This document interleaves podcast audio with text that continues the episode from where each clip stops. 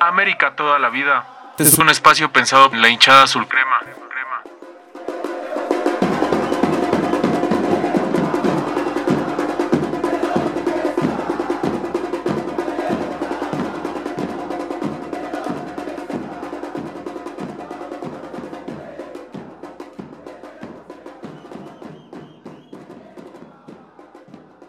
Hay un equipo en México que no por nada es el único que ganó un título en Sudamérica, en la cara de la Conmebol, y para el americanismo ese club es un auténtico dolor de cabeza. Y así, fiel a la costumbre, Pachuca le arruinó el triunfo al América.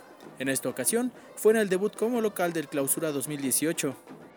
Y es que jugar contra los Tuzos representa siempre un partido en donde puedes esperar muchas cosas, pero en general hay derrotas que calan en lo profundo del espíritu americanista. Y a pesar de esa piedra en el zapato, también vimos todo tipo de ingredientes que le dieron una nueva tarde de pasión al Azteca. Desde las camisetas que se multiplicaron con los números y apellidos de las bombas Menés e Ibarwen, hasta el horrible servicio de la taquilla y la multitud de personas que se formaron durante horas para poder entrar al partido.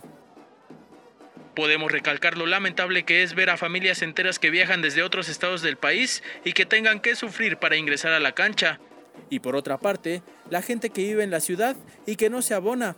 Ahí tienen las consecuencias.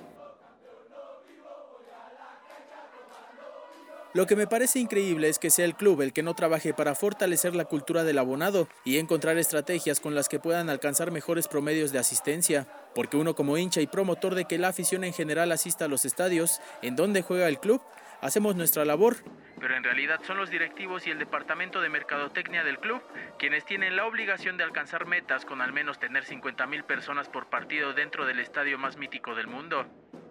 Pero en este momento no es así, y ese tema ya es harina de otro costal. Y pasando al fútbol, que es tan cruel, el caso específico es de Oribe Peralta, un futbolista toda entrega, pero que por fallas como en el penal y en otras jugadas claras, se ha ganado la antipatía de un sector de los tuiteros. Además, es una sorpresa para propios y extraños las dos actuaciones de Henry Martin.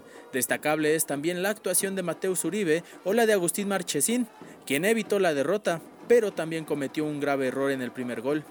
Y como integrantes de una tribuna dedicada al aliento, podemos señalar el necesario respaldo de la hinchada con Edson Álvarez, quien se convirtió en un blanco de críticas. Y a pesar de todo, faltaron dos minutos para la segunda sonrisa del torneo. Entre la mala suerte del equipo y la fortuna de Guzmán, delantero del Pachuca, quien remató descompuesto y hasta parece que su remate fue con el peroné, basta decir que si le pegaba bien al balón no empataba al minuto 88.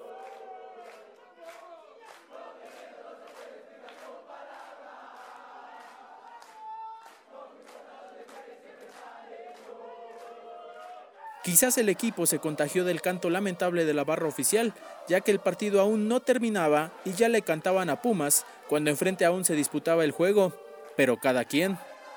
Lo que dejó en evidencia el partido es que Miguel Herrera no supo poner el candado para amarrar el triunfo y que el horario de sábado a las 5 pm llama poderosamente la atención del americanismo canchero.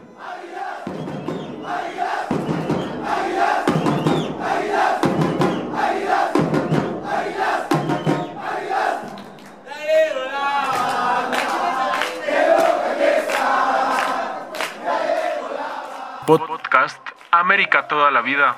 Es un espacio pensado en la hinchada azul crema.